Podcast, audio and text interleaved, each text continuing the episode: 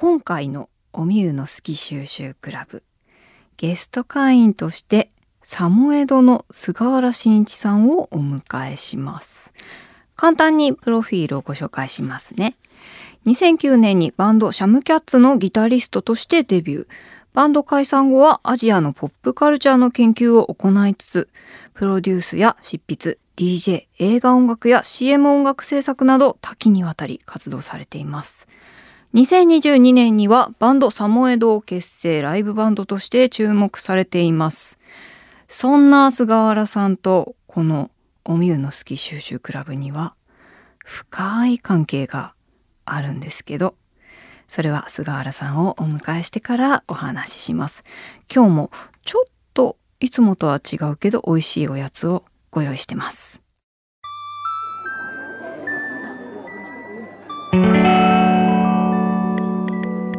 賑やかな大通りから一本路地を入ったところにある町の小さな喫茶店。テーブルを通り抜けた先には小さな扉。ここが好き収集クラブの入り口。美味しいお菓子を食べながらあの人やこの人の好きを収集する秘密のクラブ。会員番号00番は私おみゆこと小谷美優。今回はサモエドの菅原慎一さんと一緒に好きを集めていきます。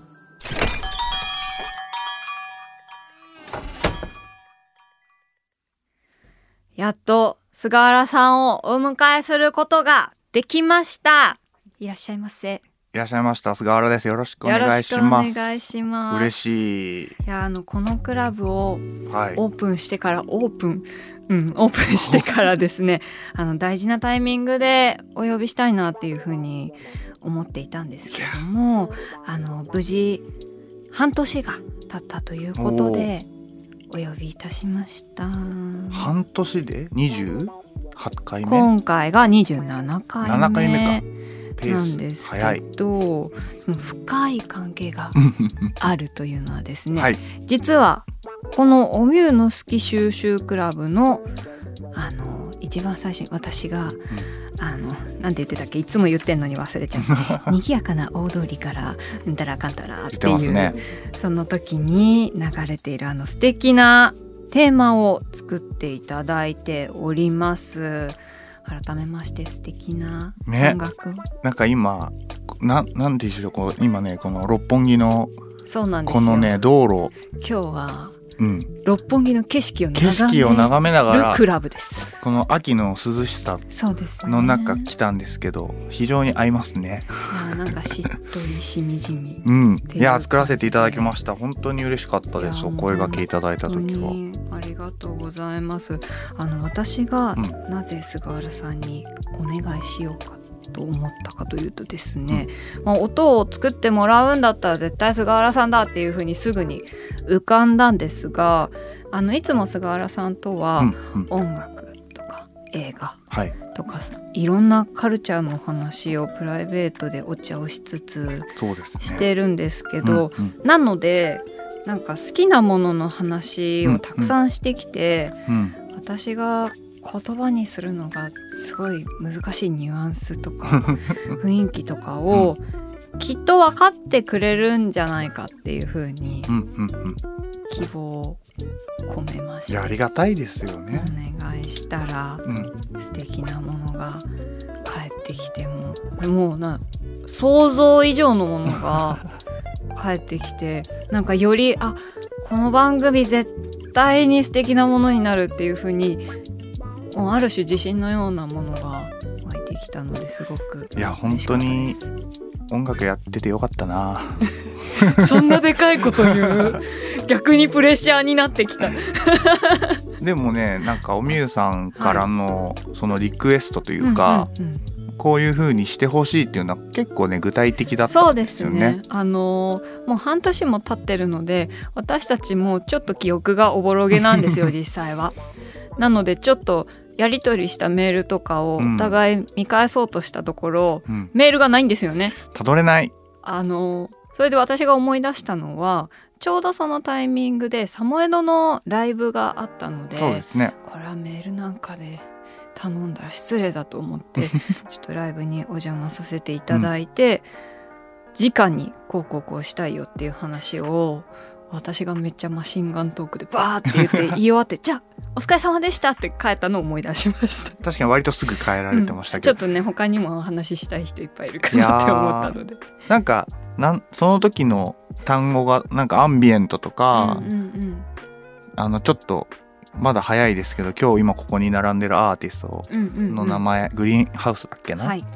とかがねあったんですよ。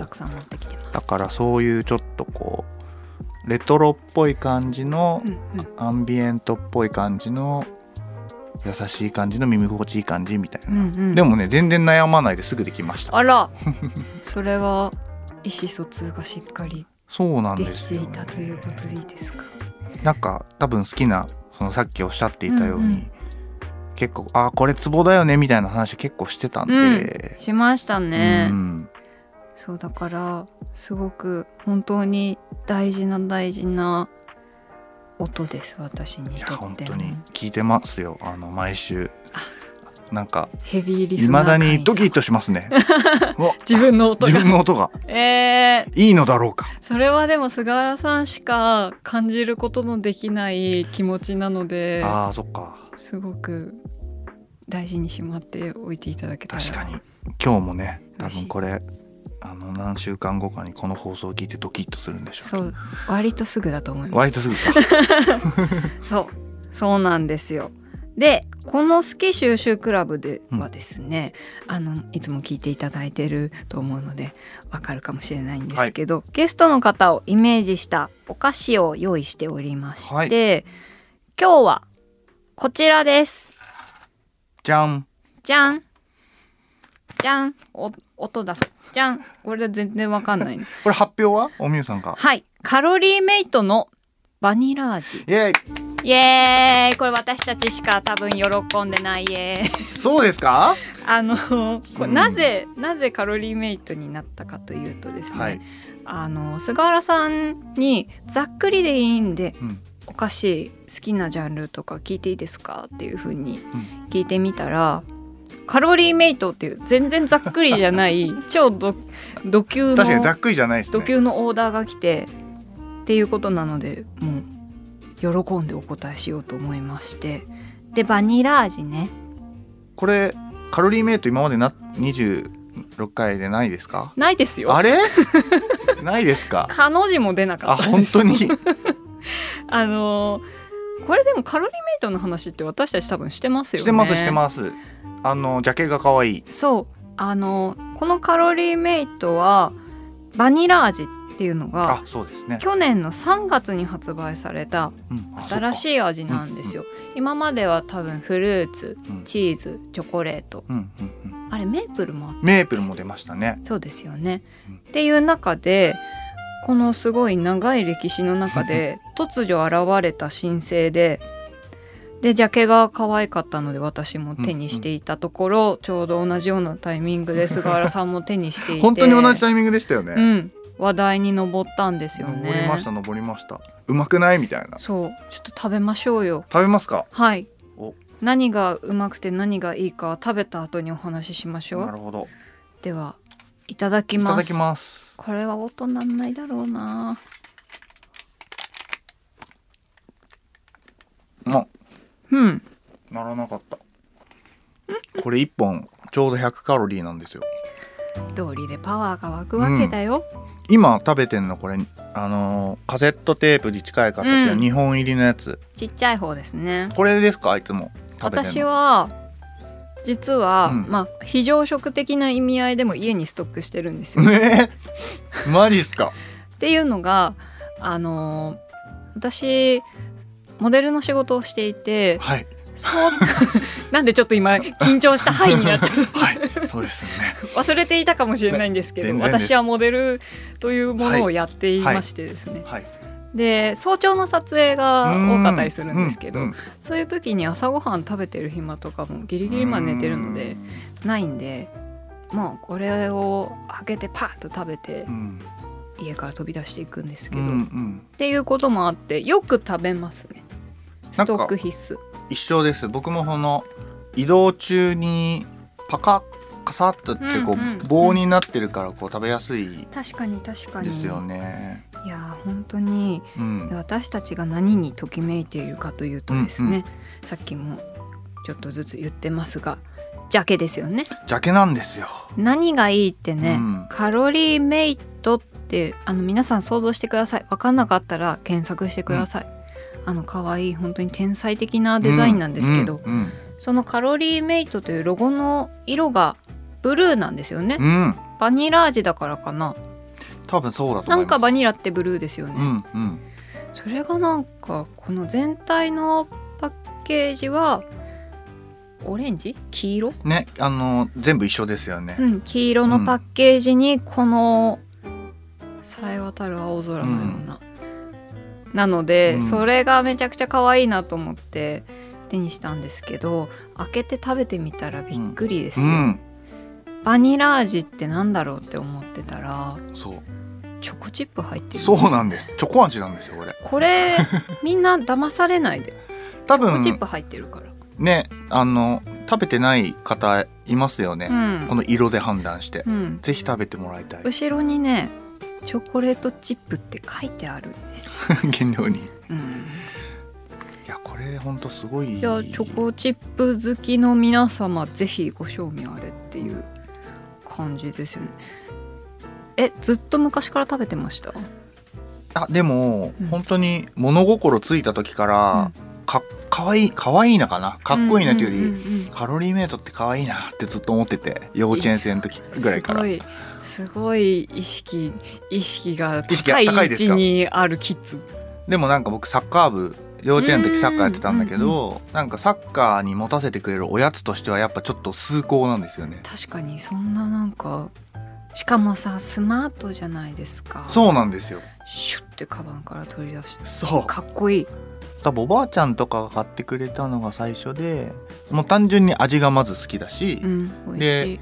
こう大人になってから改めてデザインがずっと変わんないのもすごいなと思うしね、うんうんうん。いやこれはうん。名品ですよ、名品でなぜ突然バニラ味が出てきたのかっていう理由は知りたあいとこ確かにろですけど。確かに。っていう感じなのでカロリーメイトでしたね、はい。今回は。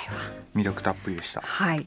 もうカロリーメイトでずっと話せそうなんですけど全然話せますけどね。もっと話したいことが今回ははい。ございます、今回は菅原さんをお迎えできるということでやっぱり私たちの共通の好き、うん。カセットテープについてお話ししたいぞっていうこととはい10月の15日から21日までが今年はカセットストアデーなんですって。そうだ。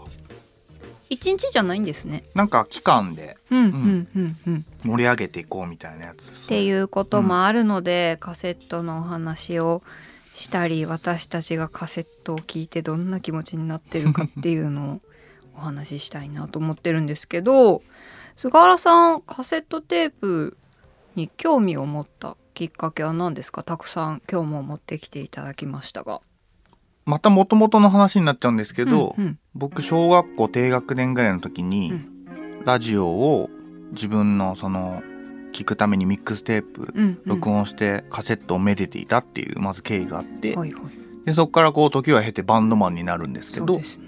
バンド時代にえっとまあ可愛いっていう理由であのグッズにして出うした割と早くないですか？最近って多いじゃない？そうですね、うん。なんかね2000年2000年代うんにアメリカとかヨーロッパのインディーのミュージシャンですごい流行ったんですよ。へえこう DIY って言って、うんうん。こう自分たちで手作りをして売るっていうスタイルが、うんうん。まあなんかかっこいいとかクールっていうのがあって、へー。で多分自分たちもその流れに影響を受けてなるほど、でまた時は流れ多分またそこから10年ぐらい経って、うんうん、ちょっとまたこういろいろ行ったり来たりしちゃうんです。けど僕アジアはすごい好きなんですけど、アジアにそのツアーで行った時に、うんうん。アジアのレコード屋さんとか CD ショップで手に取ってそこからまたズボッとはまりましたね。じゃあすごい間は空くけどもすごい長い付き合い長いですね。もう30年ぐらいかな。へえうそんな長いお付き合いの中で今日は私もカセット好きなので、うん。ちょっと選べなくていっぱい持ってきちゃったんですけどお互い私たちのコレクションを持ってきました。菅原さんちょっとあ見ましょう見ましょう。えなんか可愛いやっぱアジアのカセットが多いですね。この音はいいですよね。あいいですね。このねカチャカチャっていう音が。なんかやっぱりそのカセットテープが作られてた年代っていうのがあって、うんうん。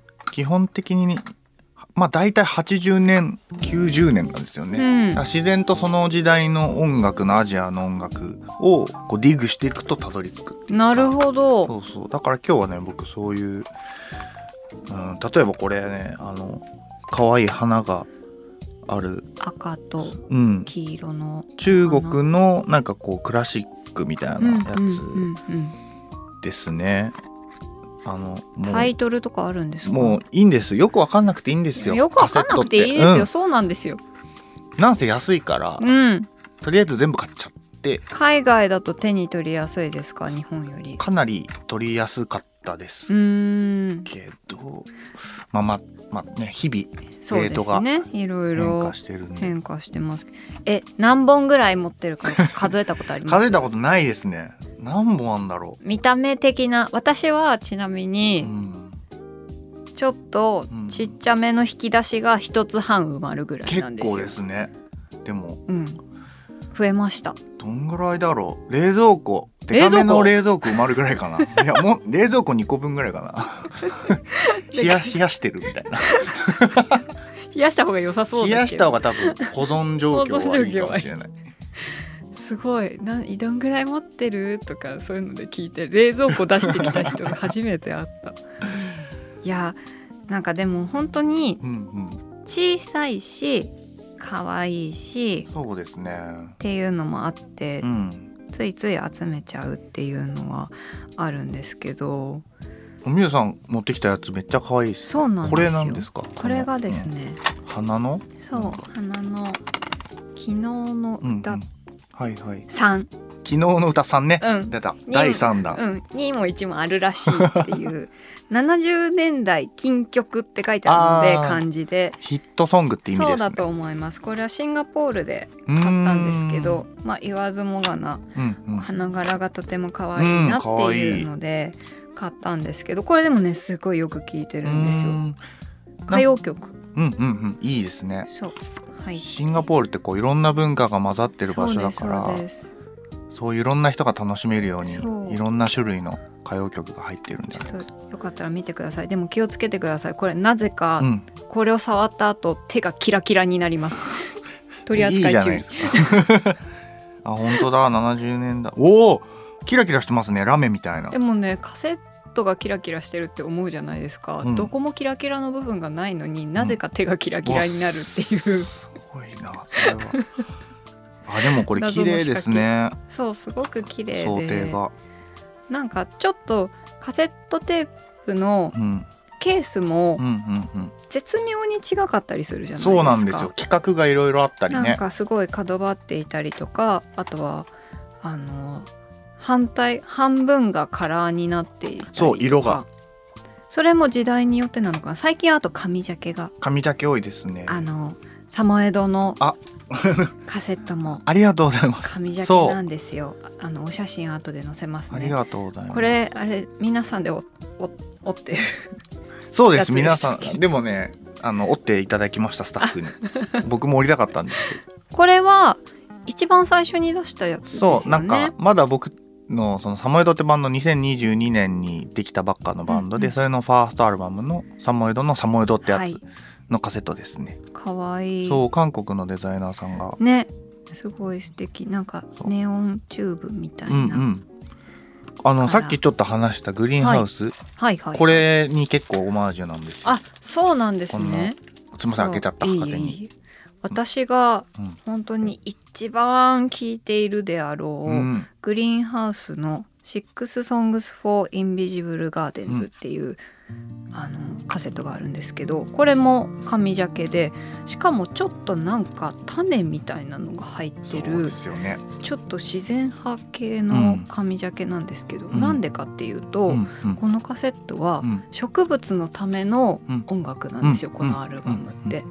だからそういうもう見た目うん。から全部テーマを一貫しているっていうところもなんかカセットって、うん。もちろん CD とかレコードとかのあの大きさの中で表現の仕方も様々ありますけど、なんかいいですよね。この小ささの中に広がる世界というか。そうなんですよ。箱っていうか。うんうん、なんかねそのちっちゃい箱の中に世界があるっていうのがイメージしやすいですよね。そうなんですよ。手のひらサイズなのでなんか大事にしたいなっていうう、ん。ギュッとなんか心がギュッとするよううな、ん、こうやってバーってね並べたりこう重ねたりうん。できるのいいですよね、ジェンガみたいに。重ね重ねると上がりません？上がりますね。なんか わかるかなこれ。聞くものなんだけど聞くものなんだけどどんどん集まっていって、最初の方私は本当にちょっとしかなかったんでどんどん積んでいってたんですよ、うんうんうん。家に。うん。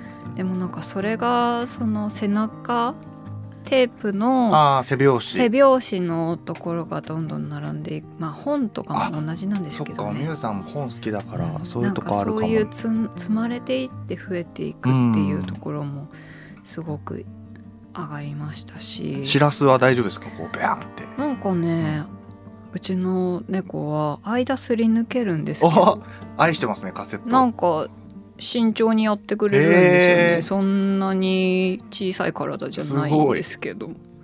そうあんま倒されたことないかもしれない。ね。あのカセットをうんいつも買われていると思うんですはいけど、はいはいそのカセットで買いたい音楽っていうのが私はあるんですよ。うんうん。なんですけどこれはカセットで買いたい。これはレコードで買いたいなとか、うん。そういうカセットで買いたい音楽とかって菅原さんあるのかなまずやっぱ最初に、うん。えっと、カセットのデザインがいいよかったら、うんうんうんそれがさそうですね。ジャケットで欲しいなっていうのがまず一個と、うん。あとは必然的にカセットでしか聴けない年代聴けない地域のものはカセットで買いますね、あーなるほど。そう最近はでもそれぐらいですかね。あーなんかカセットうん。で聞く音うんの感じ、うんうん。本当に多分みんな人それぞれだとは思うんですけど、なんかこのカセットプレイヤーから流れてくるこういう例えばアンビエントとかはいいなとか、なんかそういう聞いてる面とかでも、うんうんうん。良さがあったりするのかなって思って、うんうんあの必ずしもいい音とは限らないじゃないですか、ん。年代が重なって悪いですね。私今めっちゃ気使っている悪いってそうそうなんです。あのねうん。時間も経ったりとかしてたり保存状況とか今あるねありますし。やっぱでも音楽ってそのそこじゃないんですよね、うんうんうん。かっこよく言っちゃうとなんか悪悪い方がいいっていうか、なんかちゃんとその蓄積された時間とうかんうん。が全部入ってるから、ああわかる わかりたい。わかりたい。そのわかるっていうとちょっとなんか あいやいやいや。私は音楽の人じゃないからでも分かりたい。そのそういう気持ちはすごく好きです。なんか全然新しいものも好きだし否定はしないですけど、うんうん。自分はそういうなんかやっぱノスタルジーってすごい大事なものだと思うから、なんだろうななんかこう時間旅行してる感じ、箱に詰まったものを自分でこうひ開けてそこに耳を傾けたりまあカセットってあとそのずっと流れてるじゃないですか。うん。うんピッて飛ばせないから。確かに。あれもいいですよね。確かにこの根気強さというか。根気強さ。時間をかけて楽しむものというか。そうですね。隅々まで味わい尽くすにはすごくシンプルな方うん法な気がする、まさに。でもジャケ買いをしてとか、うん。そういうアジアのいろんなところに行って全く知らないものをうんうん。買ったりとかもするわけじゃないですか、それで聞いて「わこれめっちゃいい」とか、うんそれこそ本当になんか奥底にあってう、んうん。なんかうっかり見つけちゃったとか、はいはそういう掘り当てた感みたいな、うんうんうん。見つけたみたいな感じになったりすることとかあります？ありますあります。それどんどんな気分どんな気分っていうかなんか嬉しい。嬉しいですし確かい一番最初にそれを感じたのって、うんうん。韓国の、うんうん。ほんとソウルの中心からちょっと外れたところにあるなんか電気のうんうん。電気街みたいなところに、何もわかんないこうカセットがバーって売ってて でまあわかんないわかんないってそう思った中にひ一つだけうん「あの上久石」って書いてあってあのジブリの久石さんの。見慣れたお名前。で見慣れてるんだけどあのオリジナルアルバム要するに、うん。映画のために作られたサウンドトラックではなくて、うんうん。久石さんのオリジナルの作品だったんですよ。なかなかあんまりそ聞いたことがなういでなんか日本で僕だいぶこうレコード探したり音楽聴いたりしますけど、そうやって純粋に久石さんのものにタッチできないんですよ。日本にいると。もう他の有名なものがたくさんそうです。あってあったりなんかその相場とかうん。市場とかうん。そういうのがもう決まってるじゃないですか。うんうんうん。だから僕はその韓国でそのカセット見た時になんかそういうのなしにして純粋に音楽にタッチできたって初めて思えたんですよ。確かにえー、なんか光って見えてそう。ででそれ聞いた時に本当に泣きましたもん。めちゃくちゃいいなこれ。久石さんのそのまあもちろん大好きなんですけどジブリとか、うんうん。でもこんなの知らなかったしこんな美しい音楽が、まあ、誰かがこれ売り飛ばしたんだろうなって思いつつも、うんうんうん。ああすごいと思ってだからそれが僕にとってのその掘り当てたって感じですかね。おー。えー。なんかいいな。すぐもう私もディグリに行きたくなってしまった。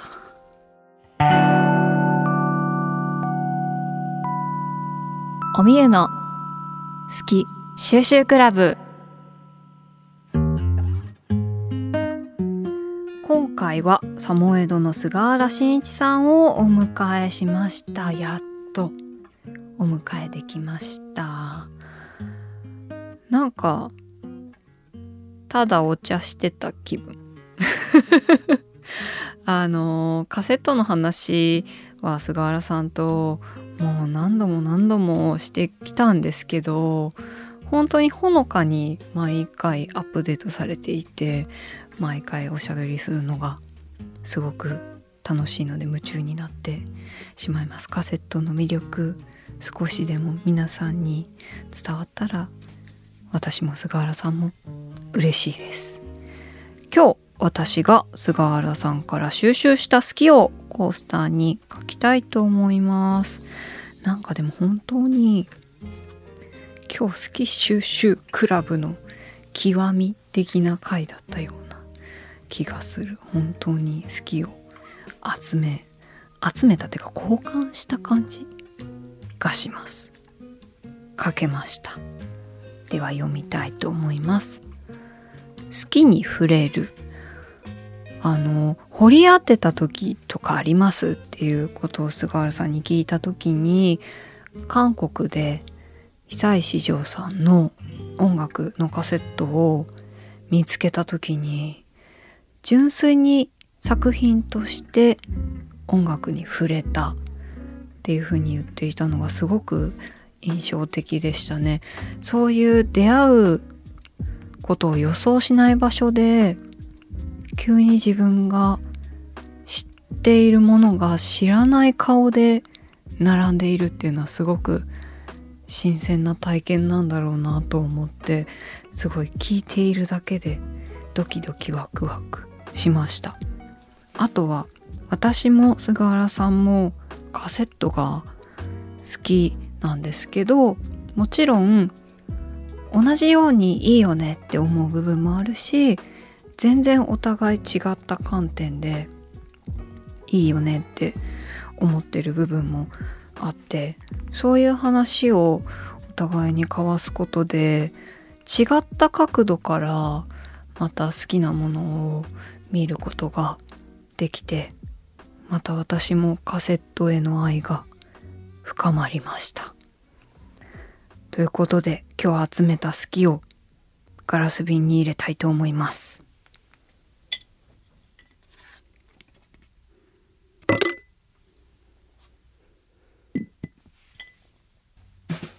おみゆの好き収集クラブでは今お聞きの会員の皆さんからもお便りをお待ちしています。